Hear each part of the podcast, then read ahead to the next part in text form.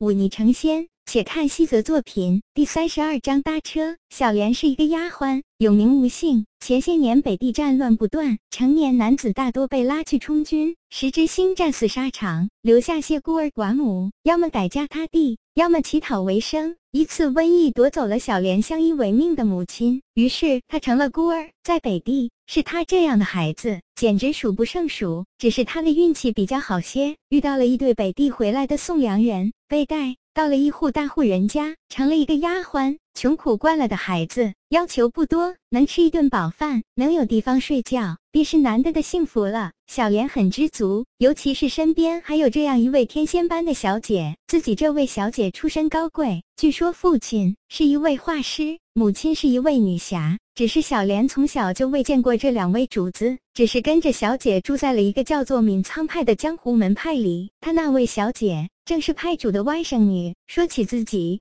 的这位小姐的好，小莲那真的是说三天三夜都说不完。她晚秋书院，色艺无双，才貌双冠，书艺娴华，恬静贤淑，貌婉心贤。总之，所有赞美女子的词用在她身上都不算过分。而且自己这位小姐还心忧天下，有大将之风，熟读兵法，更是练就了一身的好武艺。据说，连那位闵苍派派主都对小姐赞不绝口。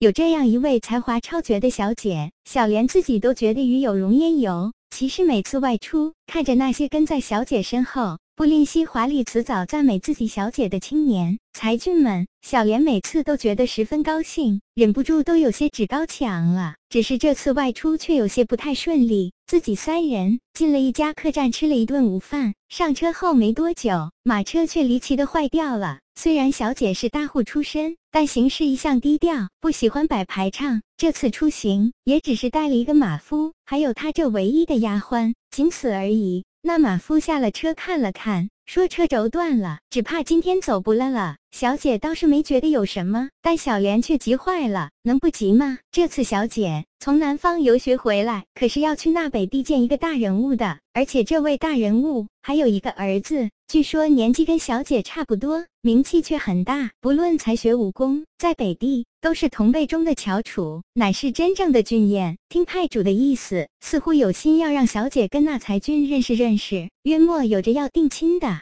意思，这可是小姐的终身大事，若是耽搁了，如何是好？就在小莲着急的时候，远处走来一个身材单薄的女子。这女子约莫十七八岁，长相精致，身材婀娜。她脸上画着淡妆，妩媚而不失少女的清纯。哪怕小莲见惯了自己那貌若天仙的小姐，却也不得不说，这个女子乃是难得的美人。这女子走到马车旁边，带着几分询问的看了看马车。然后朝着小莲笑了笑，问道：“你们的马车坏掉了吗？”声音婉转而悦耳，竟是比那歌姬的声音还要美妙。因为自己的小姐就在马车里，小莲也知道自己小姐的身份高贵，不愿意与这等来路不明的女子多纠缠。而且这女子生的这般好看，让小莲难免有些自惭形秽的感觉。说起来，小莲已经算是中上之姿了，只是面前这个女子生的太祸国殃民而已。女人面对比自己漂亮的同类，大多没有好脸色。小莲淡淡的看了看这女子，冷哼一声，说道：“我们马上就可以处理好，不劳费心。”面对小莲的不待见，女子倒也不生气，她俯下身子看了看，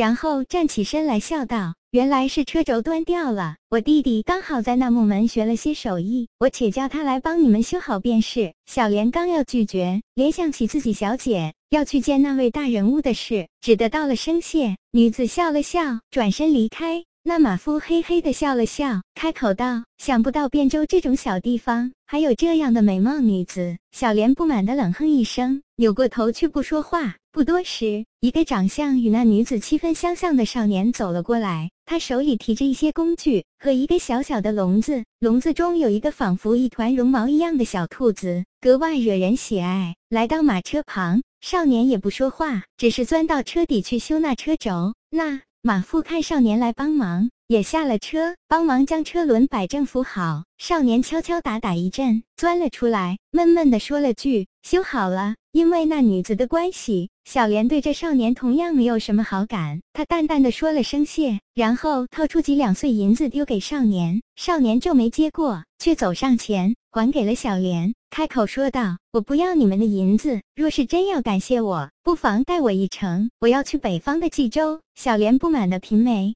自己小姐何等身份，怎能与这少年同车？他想也没想，一口回绝。少年也不震脑，他看了看马车盖的严严实实的门帘，开口道：“想必车上一定有一位贵人吧？我身份低微，自然不敢奢望进入车内，能坐在这位赶车的大哥身边就好。而且这车轴只是暂时修好，若是路上再出现什么意外，有我在，也不愁耽搁你们的行程。想得美！我已经给你银子了，拿上就走吧。这驾马车你说的算吗？”少年淡淡的说道。你小莲大怒，他看了看少年，却一下子看到了他手中那小笼子，对那团绒毛也是的兔子十分喜爱，于是眼珠一转，开口道：“你这兔子颇为不凡，若肯将它送我，我便让你搭车。”呵，你倒是好眼力。少年也不震脑，接着说道：“你可知这兔子不凡在哪里？我说不凡，不过是觉得这兔子未曾见过，可能是。”稀有种类，至于不凡在哪里，我确实不知。想来也没什么太了不起的。那我便告诉你，这兔子不凡就不凡在它离开我百步便会死去。哼，哪有这样的事？难不成这兔子还是妖物，被你收服了不成？聪明，确实如此。我不信，你不信？少年笑了笑。那你看好了。他将笼子提起来，凑到那只白兔子面前。